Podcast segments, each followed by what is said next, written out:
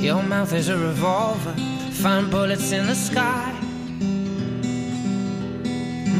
Mm-hmm. Your love is like a soldier, loyal till you die. And I've been looking at the stars for a long, long time. I've been putting out fires all my life.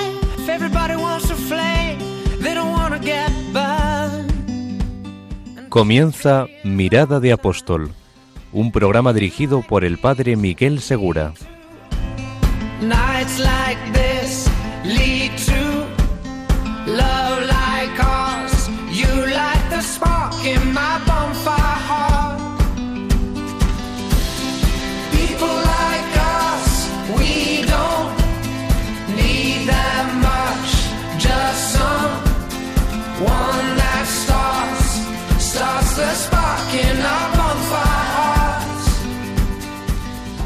Muy buenas noches, bienvenidos a este nuevo programa de Mirada de Apóstol, el domingo, todavía es domingo, el día en que cambió todo, el día en que Cristo resucitó y el día en que el Espíritu Santo convirtió a los primeros cristianos también en apóstoles.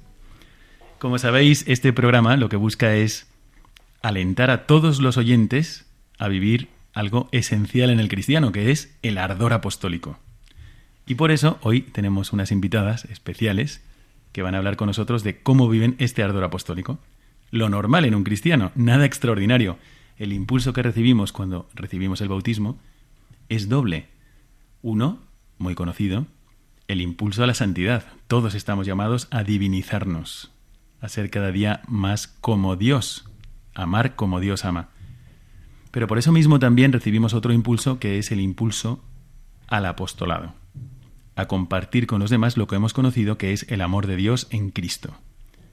Así que este apostolado también de los laicos y de los clérigos, todos los que seamos cristianos, surge de nuestra vocación cristiana y nunca puede faltar en la iglesia. Así que, ¿por qué no dedicar un momento de este domingo a recordar este impulso tan bello que al final es el que ha hecho que nosotros mismos recibamos la fe cristiana? Si la hemos recibido es porque otros también han vivido este ardor apostólico. Bueno, os presento, hoy están con nosotros dos Ineses. Bienvenidas al estudio. Muchas gracias. Inés, Inés Ruiz. Muy buenas noches, Inés. Buenas noches. gracias. Y Inés de Nogué. Muy buenas noches. Hola, buenas. Dentro de poco os vamos a presentar para nuestros oyentes y vamos a ver por qué estáis aquí para hablar de este ardor apostólico propio del cristiano. Quedaos con nosotros cuando comencemos esta mirada al presente.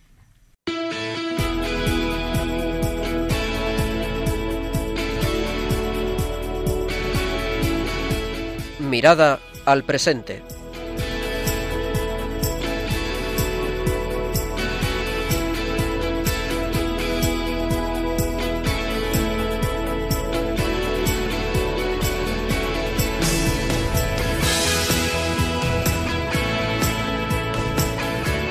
Ya estamos aquí con una mirada al presente y delante de mí tengo a dos chicas. Una chica de 24 años, Inés Ruiz. Buenas noches. Buenas Inés. noches.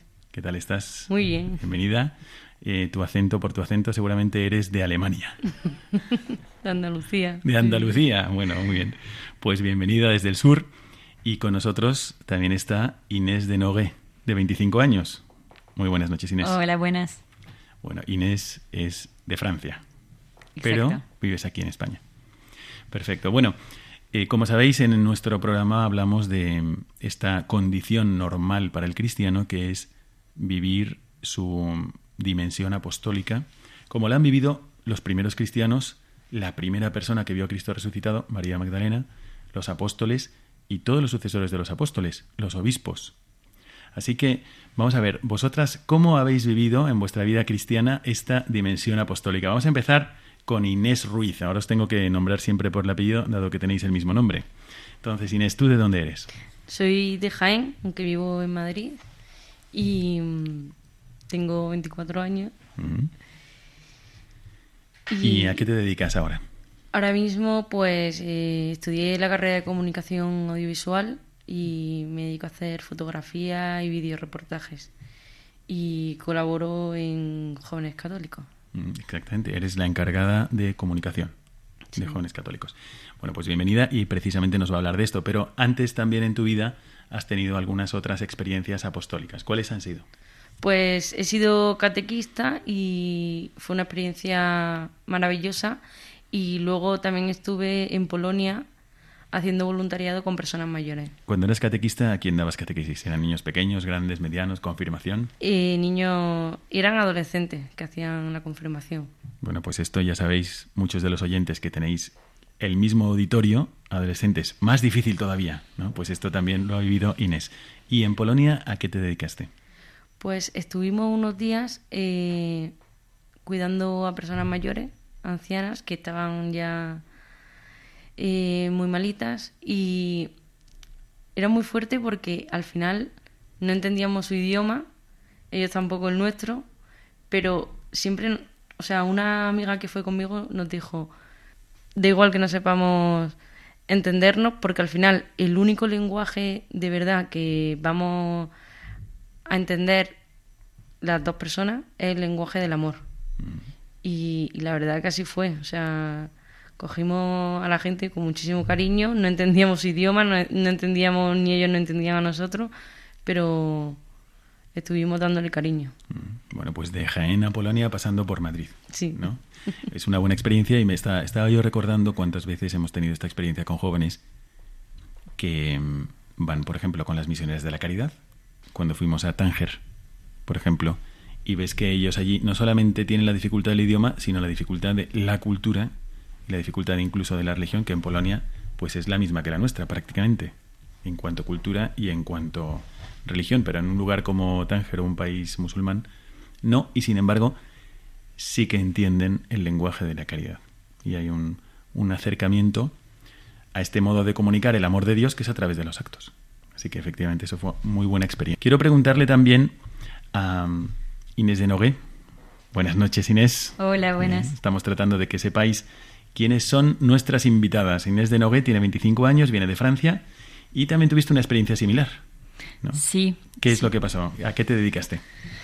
Bueno, pues yo soy de Versalles, entonces, eh, claro, siempre crecí en, en, una familia católica, ¿no? De seis hermanos, así que y mis padres nos transmitieron la fe.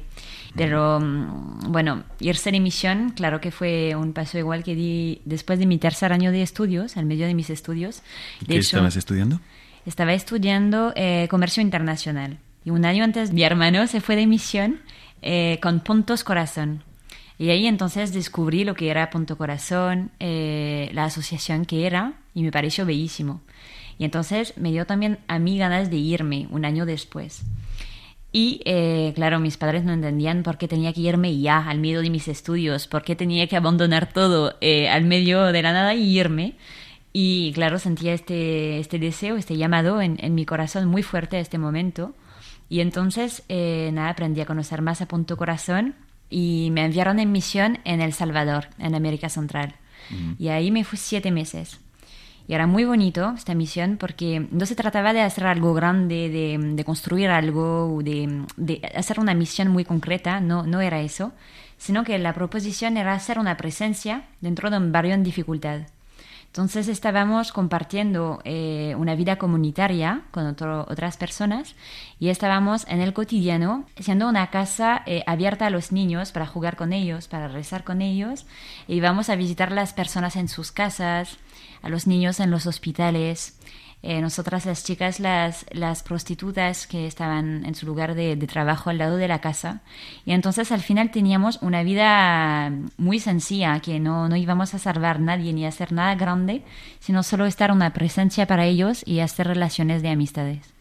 Bueno, pues ¿qué os parece? Normalmente cuando uno piensa la juventud europea, la juventud española, pues a veces no tenemos una idea muy elevada y sin embargo fijaos que como ya llevamos mostrando en varios programas, los jóvenes siguen teniendo ideales de vida altos, el Espíritu Santo sigue actuando en sus corazones y se van proponiendo, pues, decisiones nobles, elevadas, generosas, propia del corazón de los jóvenes. Así que tenemos que seguir rezando para que Dios siga iluminando a los jóvenes y los jóvenes sigan siendo generosos, como en estos dos casos de nuestras dos Ineses.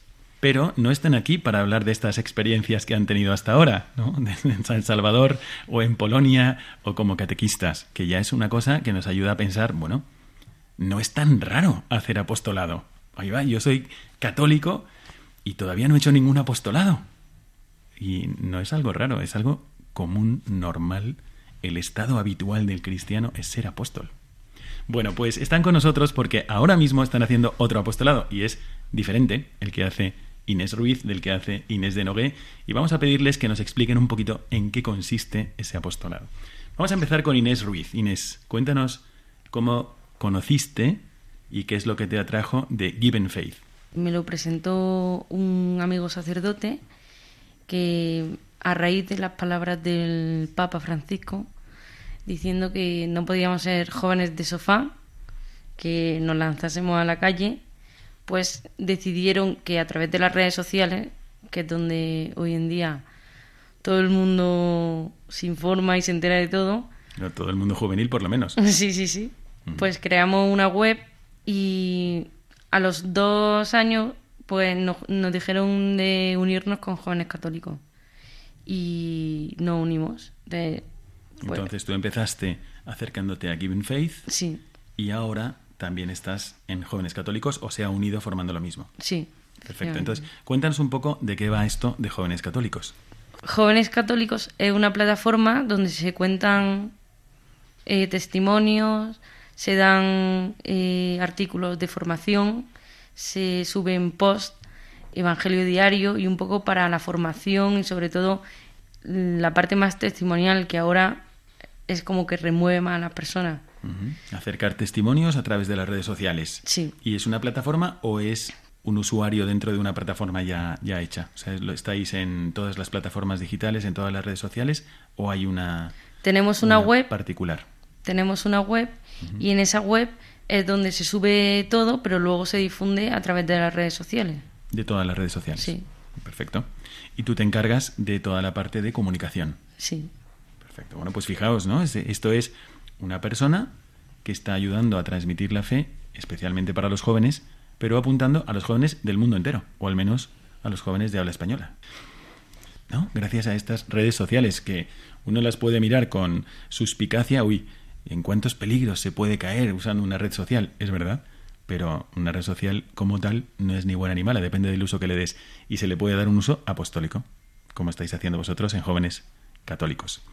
Vamos a volver sobre esto dentro de un momento porque ahora le vamos a preguntar a Inés de Nogue qué es esto de Osana, pero tengo que aclarar que como estoy hablando y nadie está viendo Osana escrito, Osana, en, eh, la plataforma en la que trabaja Inés de Nogue, es, se escribe así, Ozana, Ozana con Z y con H. Ahora nos va a explicar también por qué. Entonces, ¿qué es esto, esta plataforma en la que trabajas, Inés? Pues entonces Osana sí que se escribe H-O-Z-A-N-A.org es una red social de oración. Lo que entendí eh, de jóvenes católicos, no sé si entendí bien, es que más que todo es una, es una sitio web y la gente comparte esta información, esta riqueza de la sitio web por las redes sociales, ¿no? Que ya existen. Sí. Claro. Y entonces Osana es una red social en sí mismo. ¿Y cómo funciona?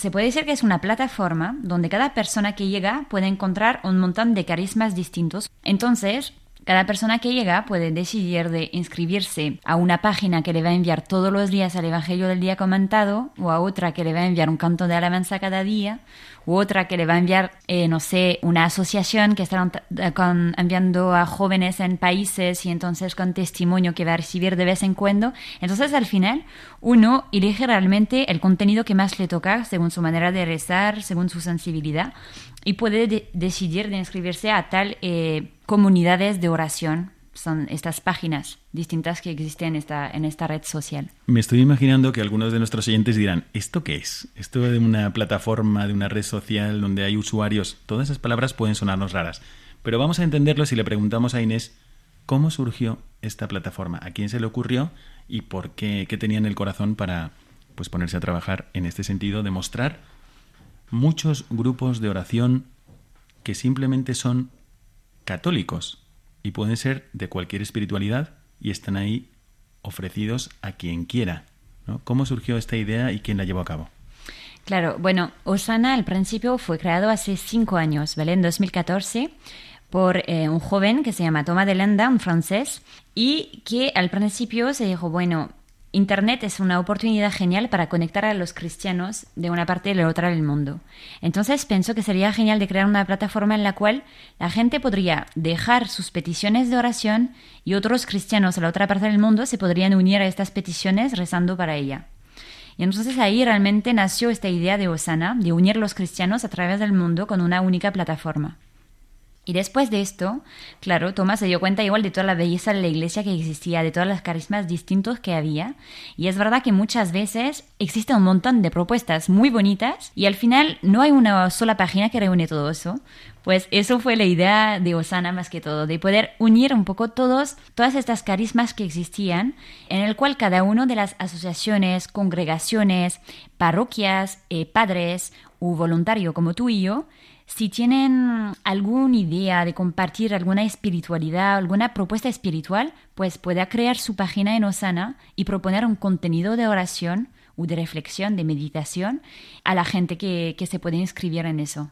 Mm, exacto, entonces para que para aclararlo un poquito, por lo que he visto Osana, que la estoy viendo ahora mismo, es em, no es que sea un menú de grupos, no es que sea un menú de grupos ya hechos o de congregaciones, también puede ser, puede ser que, ¿sabes? Que diga, pues grupo de oración de los jesuitas, por ejemplo, grupo de oración de los franciscanos. Sino que también puede ser un grupo de oración que se ha creado, por ejemplo, grupo de oración para Cuaresma o grupo de oración por la novena de San José que hace un párroco de Valladolid o yo mismo, que también tengo ahí mm, un sitio en Osana, un grupo de oración por las vocaciones o un grupo de oración a propósito de la lectura de la Biblia. Exacto. Es decir, que realmente en Osana puedes encontrar propuestas temporales, por ejemplo, una novena para San José o 40 días para prepararse a Pascua o, no sé, un tiempo de Adviento, que son finalmente propuestas que tienes, claro, una fecha de inicio, una fecha de fin y que te va a proponer durante estos días un contenido espiritual todos los días. Y también existe como propuestas más permanente, es decir, que durante todo el año la asociación o la congregación o el padre puede subir, eh, como la suya, por ejemplo, su comunidad de oración en la cual va a subir durante todo el año eh, como preguntas y respuestas a temas sobre las vocaciones para ayudar a, a, los jóvenes a discernir. A los jóvenes o a los padres de familia que de repente su hijo dice, mm, mamá, tengo vocación. Uy, ¿Qué hacemos ante esto? Bueno, antes de seguir, porque me gustaría que nos explicaras también cómo funciona y qué ha significado para ti trabajar en este apostolado y, que para quien se interese también que lo pueda ojear, voy a preguntarle a Inés Ruiz sobre jóvenes católicos. Si nos puedes contar un poco cuál ha sido la evolución del grupo Jóvenes Católicos y qué es lo que más te llama la atención, tú que estás metida en ello, de quienes colaboran allí. Ahora mismo lo que estamos haciendo es salir a la calle. Antes lo hacíamos todo a través de la web, mm, subíamos los testimonios, subíamos em, temas de formación humana y espiritual. Y hace dos años, Jóvenes Católicos y Rienfey se dio cuenta que lo que tenía que hacer era salir a la calle y estar y compartir la fe con las personas y a través del día a día, ya sea eh, a través de una adoración, a través de un testimonio o en una barbacoa. Exacto, porque antes esto nació como mm, un intento de evangelizar a través de, la, de las redes sociales, a través del mundo nuevo, el continente nuevo de Internet. Sí. Pero ahora también dices que estáis yendo no mediante el mundo virtual, sino el mundo, ya directamente al mundo real, ¿no? Entonces, por ejemplo, ¿en qué cosas veis al mundo real? ¿La adoración? ¿Qué más? Ve la adoración, eh, testimonios, luego planes de formación a la gente que lo pida y luego hacemos pues otras cosas donde el cristiano se divierta, que parece que por ser cristiano solamente hay, que rezar, no, pues hacemos barbacoas, celebramos misa, en mayo hacemos nuestra romería y luego nuestra barbacoa, en fin, un poco un cristiano, pues un cristiano feliz. Claro, un cristiano feliz. Esto es vivir la virtud poco conocida de la eutrapelia, una virtud que tenía Jesucristo y que tenemos que tener todos los cristianos, nos la da el Espíritu Santo. La eutrapelia es la virtud que nos permite disfrutar de las cosas buenas con moderación. Jesucristo tenía ese don, ese equilibrio para disfrutar de las cosas buenas. Su primo Juan Bautista no, no comía ni bebía, pero Jesucristo comía y bebía y se alegraba y ¿dónde están los niños? Que se acerquen y disfrutaba de todo y mirad las aves del cielo y mirad los campos. Bueno, pues también el cristiano efectivamente disfruta de todas las cosas buenas que son hechas por Dios. Vamos a volver otra vez a Inés de Nogué y sobre esta plataforma de Osana. Como sabéis, desde el programa hemos presentado muchas iniciativas y mm, tengo en el corazón presentar muchas de las que voy conociendo de los jóvenes porque los jóvenes son el futuro de la Iglesia y al mismo tiempo a todos nosotros, que ya no somos jóvenes, nos da esperanza ver que el Espíritu Santo sigue encontrando corazones disponibles. Así que entre esas iniciativas, pues hemos, estamos conociendo hoy otras dos, Osana y Jóvenes Católicos, y desde aquí damos un espacio estupendo para que comenten con nosotros hacia dónde les va llevando el Espíritu Santo. Volvemos a Inés de Noré entonces para que nos hable de Osana y en qué, cómo funciona concretamente. O sea, si yo me acerco y quiero conocerlo, yo ya lo conozco, por eso estás aquí, pero si uno de nuestros oyentes quisiera conocerlo, ¿cómo funciona? Pues primero uno se tiene que conectar en la página. Eh, entonces, www.osana.org.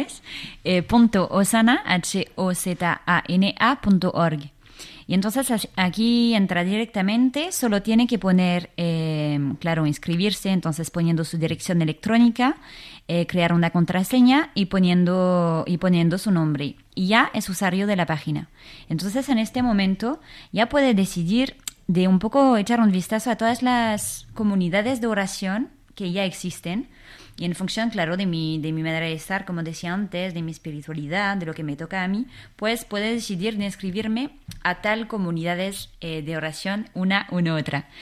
Y o, o bien, si me permites, porque esto es interesante para, por ejemplo, si nos está escuchando algún párroco o algún sacerdote, algún sacerdote retirado también, algún profesor de, de, un seminario, de una universidad, eh, o alguien que dirija un grupo de oración no solamente para participar de los grupos ya hechos, sino para hacer tu propio grupo.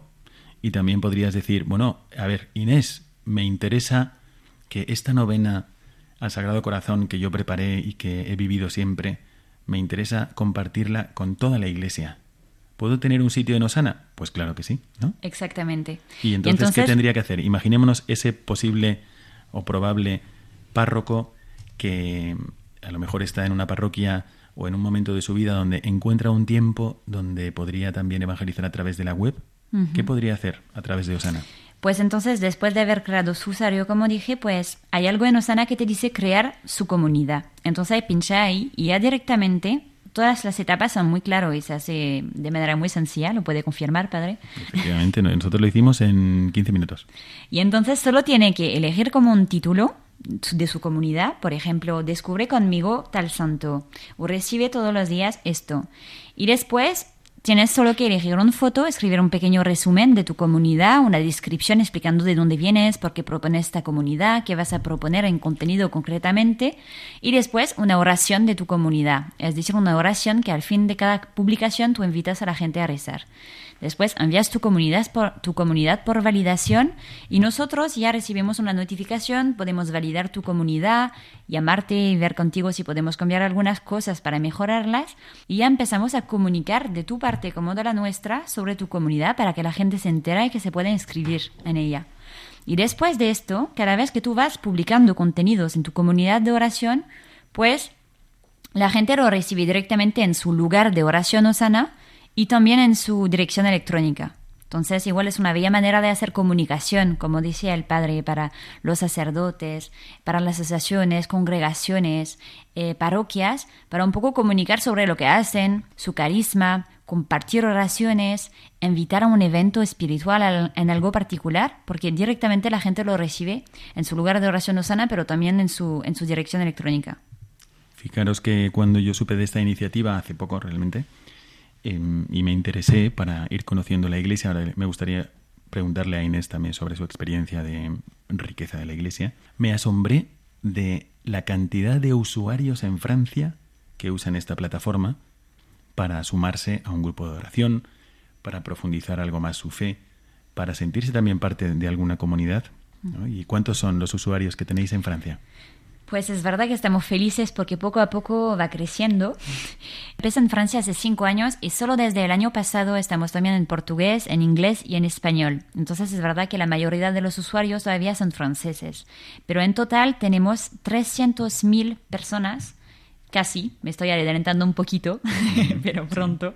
Como creo que tenemos, claro, 280.000 personas inscritas. Entonces, personas que se inscritas a Osana para, para compartir contenido o para recibirlo y, ayudarse y sentirse en comunidad. Así que si nos estás escuchando, pues es posible que si tú subes ese, esa novena que tienes a la Inmaculada o al Sagrado Corazón o a San José o, o el Triduo de Navidad, pues lo estás compartiendo si sabes español, a lo mejor con 80.000 personas. Y si sabes francés, a lo mejor con 200.000 personas. Así que también es un horizonte apostólico que se nos abre gracias a este don de Dios, que es también Internet.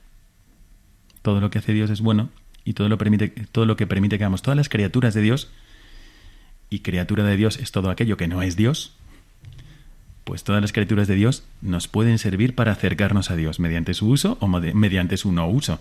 Pero en este caso, Internet nos ofrece ocasiones muy interesantes para hacer apostolado. Bueno, vamos a preguntarle también a Inés Ruiz un poquito sobre jóvenes católicos. Si alguien se interesa un poquito y quiere echar un ojo a esta realidad en la iglesia, ¿qué tendría que hacer?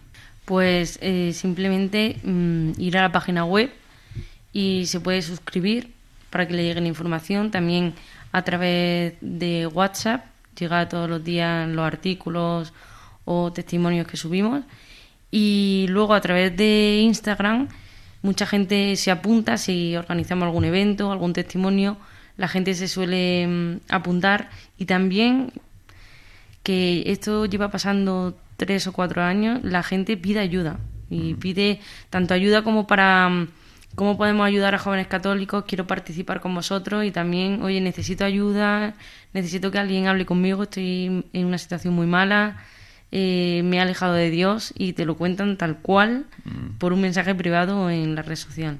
Muy bien. Bueno, pues estamos ya concluyendo esta primera parte de nuestro programa, la mirada al presente, pero no quiero terminar sin hacer una pequeña pregunta a Inés de Nogué. Fijaros que desde el programa tratamos de fomentar siempre todo lo bueno, todo lo que el Espíritu Santo está haciendo surgir en el corazón ardiente de sus apóstoles. Y apóstoles somos todos los bautizados.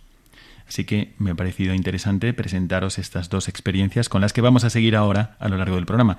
Pero en el caso concreto de Osana, eh, dado que es una realidad que simplemente funciona como un armario, como un armario donde se recoge todos esos grupos de oración que tienen una salida también digital hacia todos los católicos que quieran aprovecharse de ellos. No solo católicos, también cristianos, cristianos no católicos. Pues quiero preguntarle a Inés de Nové, ¿qué experiencia has tenido de iglesia al ir inscribiendo a estos grupos o estos párrocos que querían compartir su círculo de oración o laicos? ¿Qué experiencia has tenido a través de Osana de la iglesia y de su variedad? Pues de verdad, como que para mí este trabajo me llegó con una, como, como una gracia gigante, porque es verdad que poco tendrán la suerte, es verdad, de, poder dar eh, en su vida de trabajo, en su vida laboral, este tiempo descubriendo las bellezas que existen en la iglesia. Y yo creo que fue realmente lo que descubrí a través de Osana.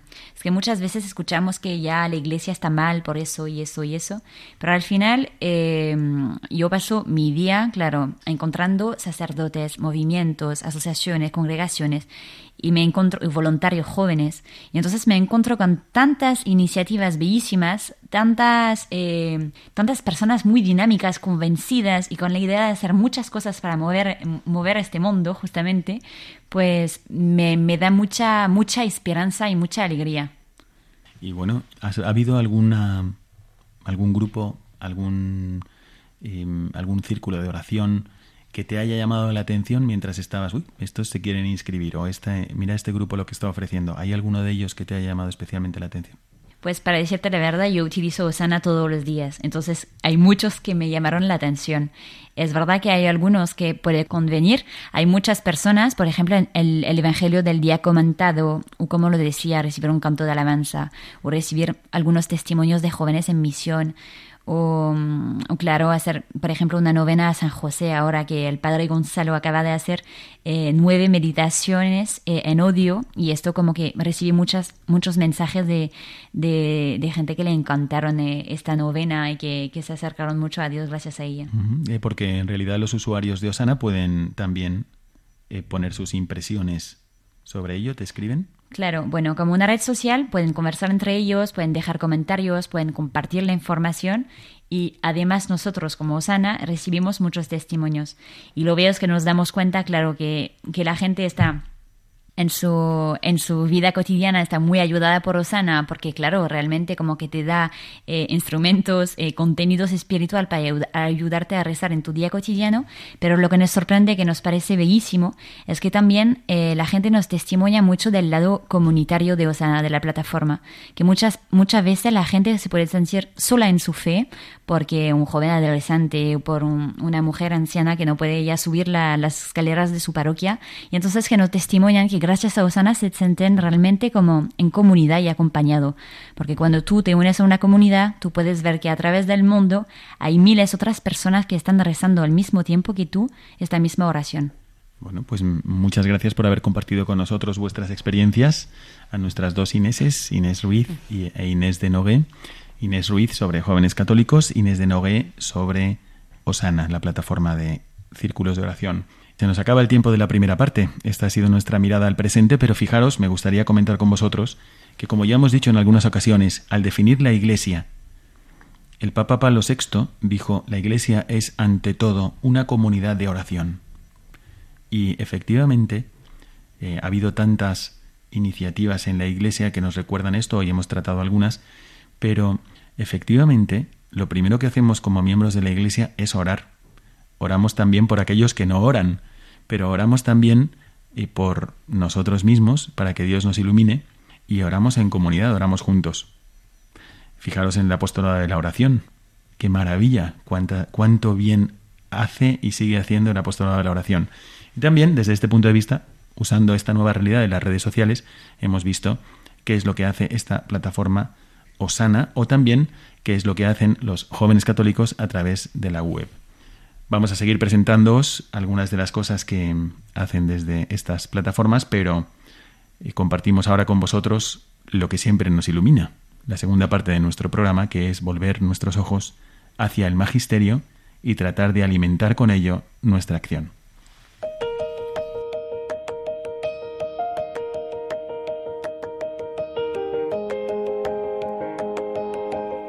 Mirada al Magisterio.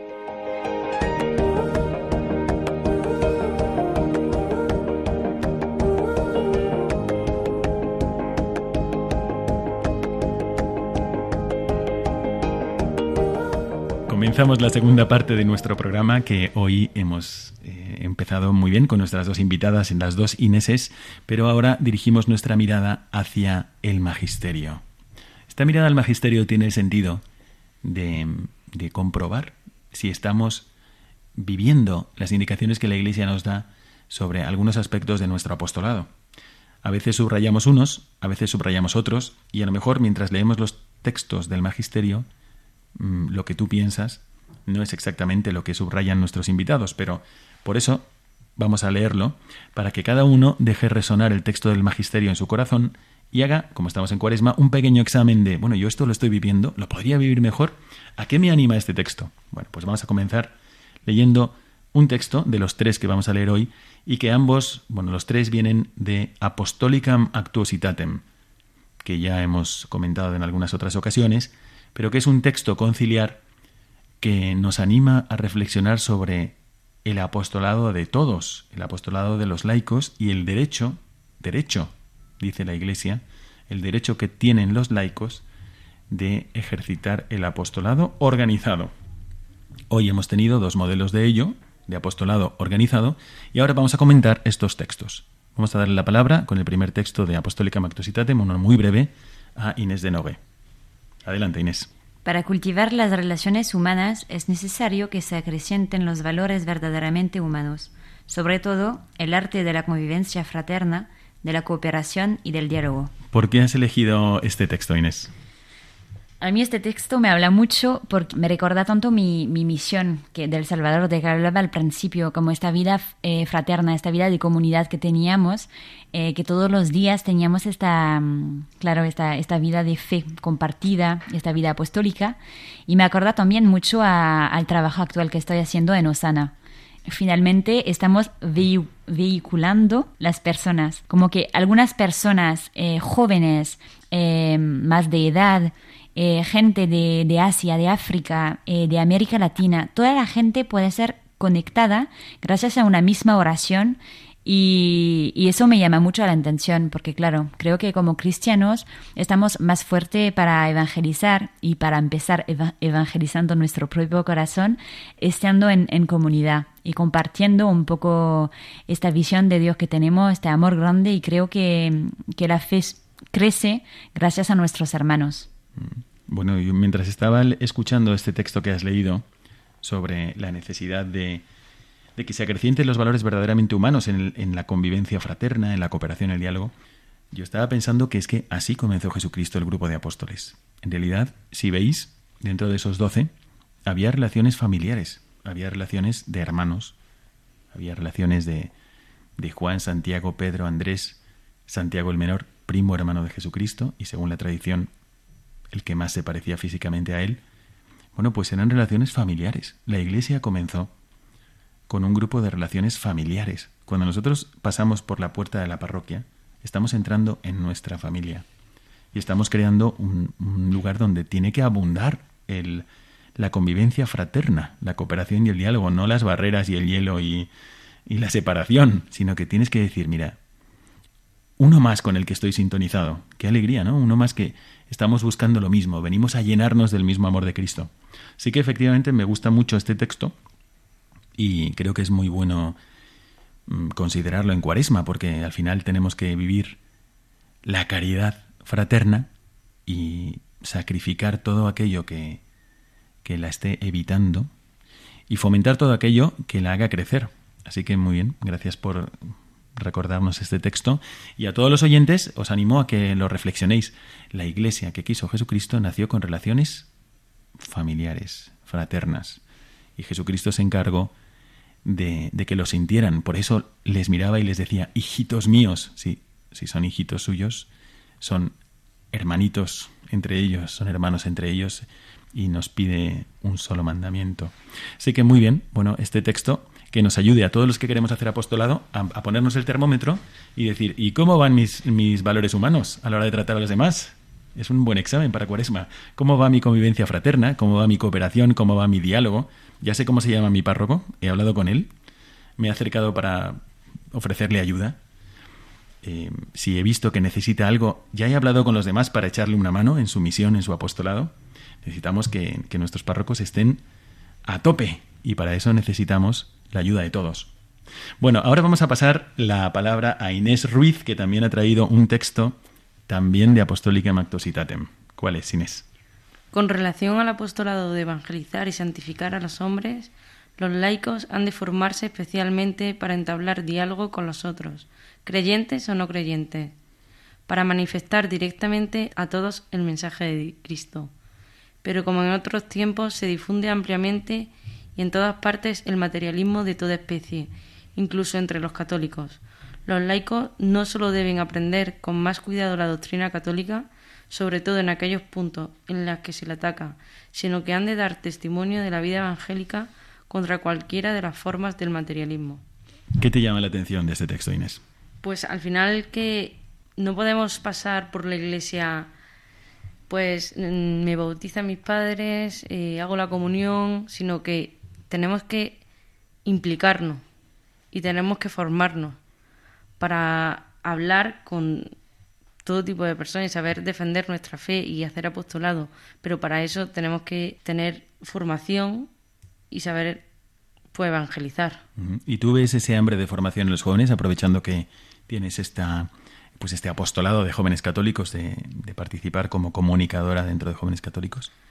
Realmente eh, veo que hay una necesidad enorme, porque las redes sociales, o sea, nosotros aprovechamos jóvenes católicos para que la gente eh, a través de las redes pudiera conocer mejor la iglesia, pero al final hay tanta información y sobre todo hay tanto aislamiento al mismo tiempo que la gente está sola. Mm. Yo estaba pensando que mm, a veces sí se da esta sed de formación, pero otras veces no. Otras veces no se da esa sed de formación. Sin embargo, no es que solamente se necesita aquello que, apetece. A veces hay cosas que no apetecen y sí que se necesitan. Y estamos en un momento, como tú dices, que hay mucha información, pero a veces hay poca formación.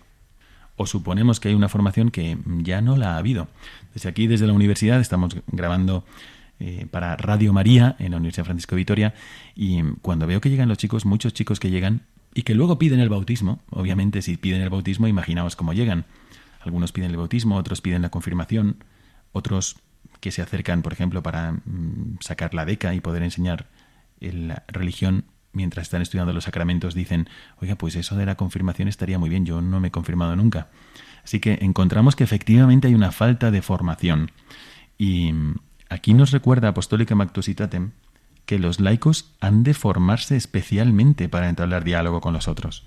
Pues, ¿qué os parece, queridos oyentes, si cada uno, allí donde Dios la ha puesto, a lo mejor en mi parroquia, a lo mejor en mi cofradía, en mi movimiento, en mi hermandad o a través de redes sociales incluso, eh, dice, ¿y si mejoro mi formación? ¿Y si me acerco a mi párroco para decirle, ¿por qué no hacemos un grupo de los que queremos formarnos ahora con mentalidad adulta y renovar aquello que aprendí cuando era niño. Porque si no pasa lo de siempre, lo que siempre decimos, que quieres seguir adelante con las explicaciones que te han dado de niño y cuando eras niño las explicaciones eran muy buenas, pero ahora es como si te quieres poner el traje que usaste la primera comunión. Ahora ya no te viene. Y las explicaciones que recibimos en aquel entonces, que eran buenas para mi mente de aquel entonces, a lo mejor ya no me vienen tampoco. Así que es necesario que nos formemos, ¿Y cuánto le ayuda a un sacerdote? Os lo digo como sacerdote, os lo digo realmente queridísimos oyentes, como una experiencia personal, ¿cuánto le ayuda al sacerdote que se acerquen los laicos a pedir formación? Es una es un espaldarazo en nuestra misión de enseñar, santificar y gobernar, especialmente el obispo, pero delegado en los sacerdotes, también nosotros tenemos que enseñar. No podemos enseñar a los que no quieren aprender. Así que, y no solamente está en manos de los sacerdotes, también hay muchos laicos preparados que pueden enseñar y pueden ayudaros a formaros.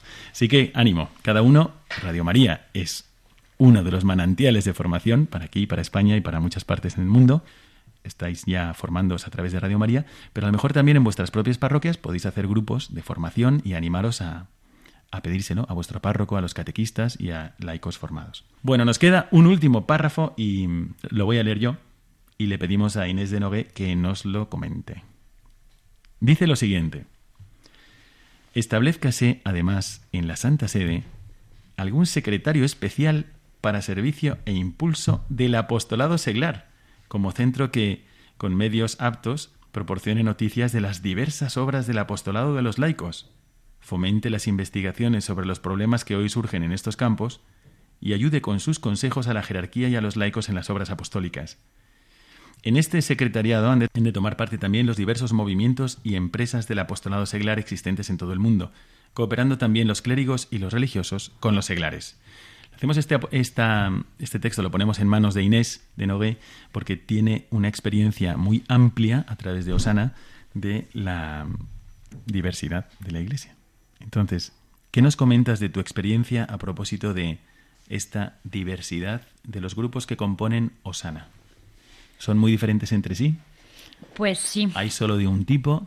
Como lo comentaba antes, como que yo me quedé alucinada de ver la, la diversidad de carismas que existen en la iglesia y de las personas que encuentro, porque al final encuentro tanto, como decía, congregaciones, entonces puedo hablar una hora con una hermana carmelita y puedo hablar igual, encontrarme tomando un café con una joven que quiere crear su comunidad. Y entonces aquí podemos ver realmente cuando uno se, se, se conecta a Osana, esta diversidad de los carismas, estas bellezas que existen en la iglesia, que son muy diversas y que al final cada uno puede sentirse correspondido con uno de ellos. Y eso es lo mismo, claro, con las comunidades que existen, con el contenido que proponen, con la diversidad igual de, de los formatos que hay. Hay algunos que quizás van a preferir escuchar el Evangelio todo el día en, audio. Hay otros que lo van a preferir leer y tener una meditación. U otros que van a preferir tener un vídeo de un sacerdote eh, leyendo, este,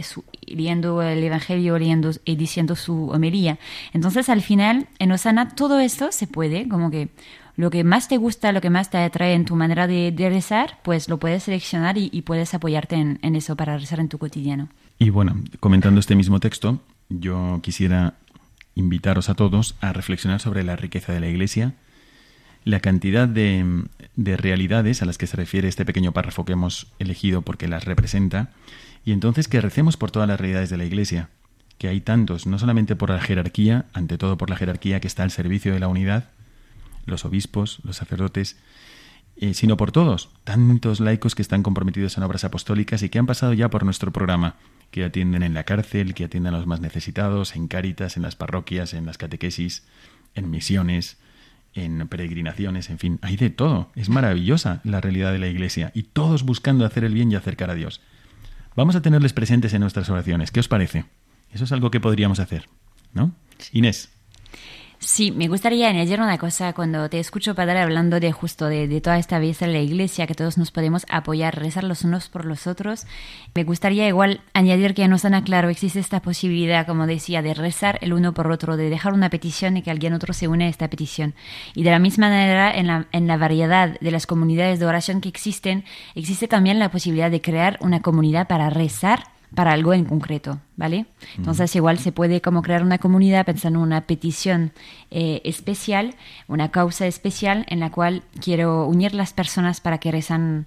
Y, e imagino que todo esto será gratis. Claro, todo es gratis. ¿Ves?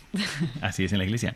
Bueno, vamos a terminar esta parte que es esta mirada al magisterio y mm, comenzamos nuestra última parte porque, como siempre, se nos escapa el tiempo.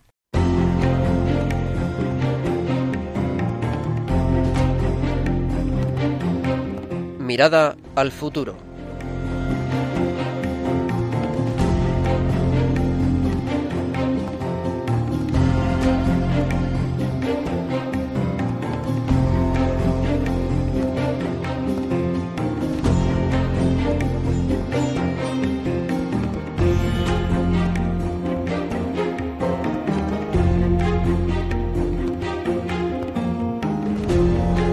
Nos quedan cinco minutos para hablar del futuro y lo que nos esperan en futuro inmediato antes de nuestro próximo programa son 15 días de cuaresma. Y en la cuaresma hay tres cosas que tenemos que hacer, como ya sabéis muy bien, que es el ayuno, que es la penitencia y es la oración. Así que, em, ¿por qué no comenzamos por la oración? ¿Y por qué no nos preguntamos si estamos rezando de verdad? ¿Y sobre qué podríamos rezar? Bueno, pues aquí tengo una noticia para vosotros que va a pasar del 26 al 28 de marzo. Va a haber un encuentro de delegados diocesanos de pastoral vocacional. Como sabéis, también hemos hablado aquí de esta realidad en la Iglesia. Dios sigue llamando. Parece mentira, pero es verdad. Y más todavía, Dios sigue llamando y no hay ninguna crisis de vocaciones, no hay ninguna crisis de llamadas, pero sí hay crisis de respuestas. Así que tenemos que rezar para que todos aquellos llamados sigan la palabra del Señor. El primer día de este encuentro de delegados diocesanos se centrará sobre el sínodo sobre los jóvenes que se ha celebrado en el Vaticano en octubre. El segundo día será sobre el acompañamiento vocacional y el tercer día cómo y dónde crear espacios para que los jóvenes se planteen su vocación. Vamos a rezar por las vocaciones en la Iglesia y especialmente en España, para que todos los jóvenes que reciban la llamada de Dios sean generosos y además se sientan apoyados por nosotros. Escribí hace poco en la página vocacional que tengo, en la página vocación.org, escribí un artículo sobre ¿qué pasa cuando me siento presionado? ¿Qué hacer cuando siento la vocación y me presionan? Bueno, pues yo reconozco que nunca en mi vida he encontrado a nadie que sea presionado para ser sacerdote. Tú eres el sacerdote de la familia. Pero sí he encontrado lo contrario. Meterte al seminario tú, jamás. Esa presión, ¿por qué? Bueno, pues vamos a rezar también para que todos los católicos valoremos esta vocación sacerdotal y que fomentemos que crezcan en la Iglesia las vocaciones. Y ahora vamos a hacer, mm, bueno, una ronda rapidísima, tenéis un minuto cada una, un minuto y medio cada una, sobre qué proponéis a nuestros oyentes de aquí a unas semanitas, dos, tres semanitas. A ver, empezamos con Inés Ruiz. Pues animaría a todos los jóvenes a no tener miedo, a decirle que sí a Dios y realmente hacer algo en, en sus vidas que les remueva y que puedan decir, mi vida tiene sentido, o sea, Dios es el centro de mi vida, o sea, puedo ver a Dios en las personas, en mi día a día, que no sean jóvenes de sofá y que hay un mundo enorme para que para ellos y para, para comérselo. y, si tú nos estás escuchando y resulta que eh, ya tienes mucha juventud acumulada, pues eh, tienes que pensar en los jóvenes que ya no la tienen, que no tienen esa juventud acumulada y mm, animarles también a lo que nos propone Inés Ruiz. No seas un joven de sofá, levántate y haz algo con tu vida. Es que uno es feliz cuando tiene un sentido en la vida. ¿no? Y, y, eso es, también te permite sufrir, tener un sentido en la vida, pero te va a hacer muy feliz amar, aunque algunas veces te haga sufrir. Así es. Muy bien, Inés. Vamos a rezar por todos los jóvenes y por el sentido de sus vidas. Y ahora le pasamos la misma pregunta a Inés de Nogué. Inés, ¿qué aconsejas? A ver, ¿alguna aportación para nuestros oyentes y para el futuro inmediato? Yo les daría a cada uno de, claro, de echar un vistazo a, a esta página Osana de que hable, que entran en esta página y que eligen, claro que hay muchas cosas distintas, pero solo que eligen cada uno una cosa, una comunidad de oración que les atrae y que les va a ayudar en su vida cotidiana para rezar y acercarse a Dios porque estoy segura que, claro, acercándose a Él con la oración, siendo fiel en esto y sentándose en comunidad con 300.000 personas que rezan contigo, como que um, cada uno se va a sentir más cerca a Él y va a poder discernir más sobre su vocación, su vocación misionera y de, de ir a evangelizar. Bueno, pues queridísimos oyentes, estamos terminando nuestro programa y todavía nos queda un momentito y voy a darle la palabra a Inés Ruiz. Inés. A todos los jóvenes que al final mucha gente y los medios de comunicación, que si la iglesia tal, que si la iglesia cual, pero al final nosotros, todos, sacerdotes, laicos, misioneros, todos somos la iglesia. Todo el mundo se queja de es que mi parroquia, es que mi párroco, ven a la parroquia y ayúdame a solucionar los problemas o ayúdame a cambiar esto con, contigo.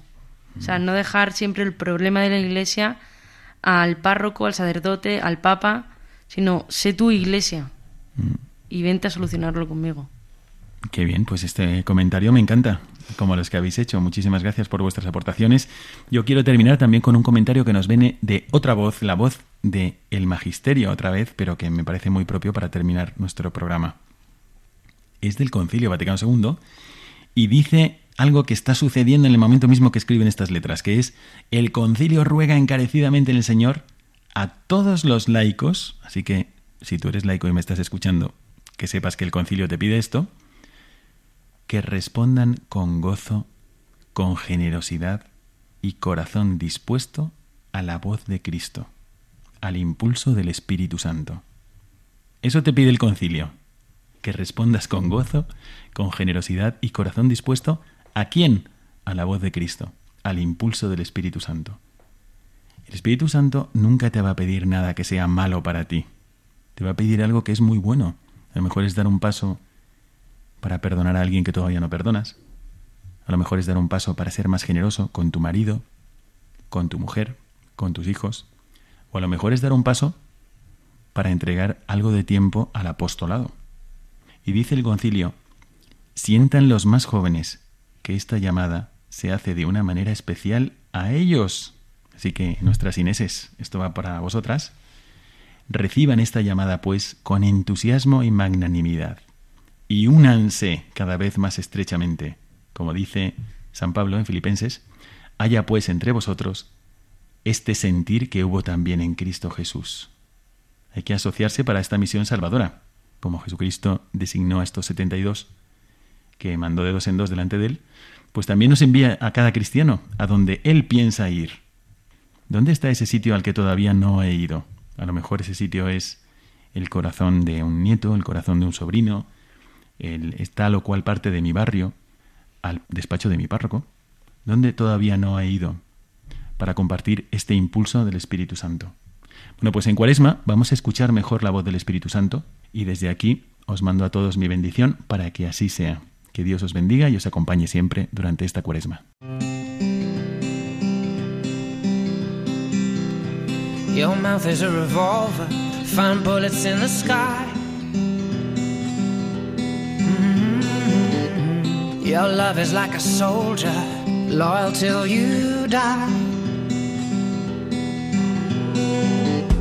And I've been looking at the stars for a long, long time. I've been putting out fires all my life. Everybody wants a flame, they don't wanna get burned.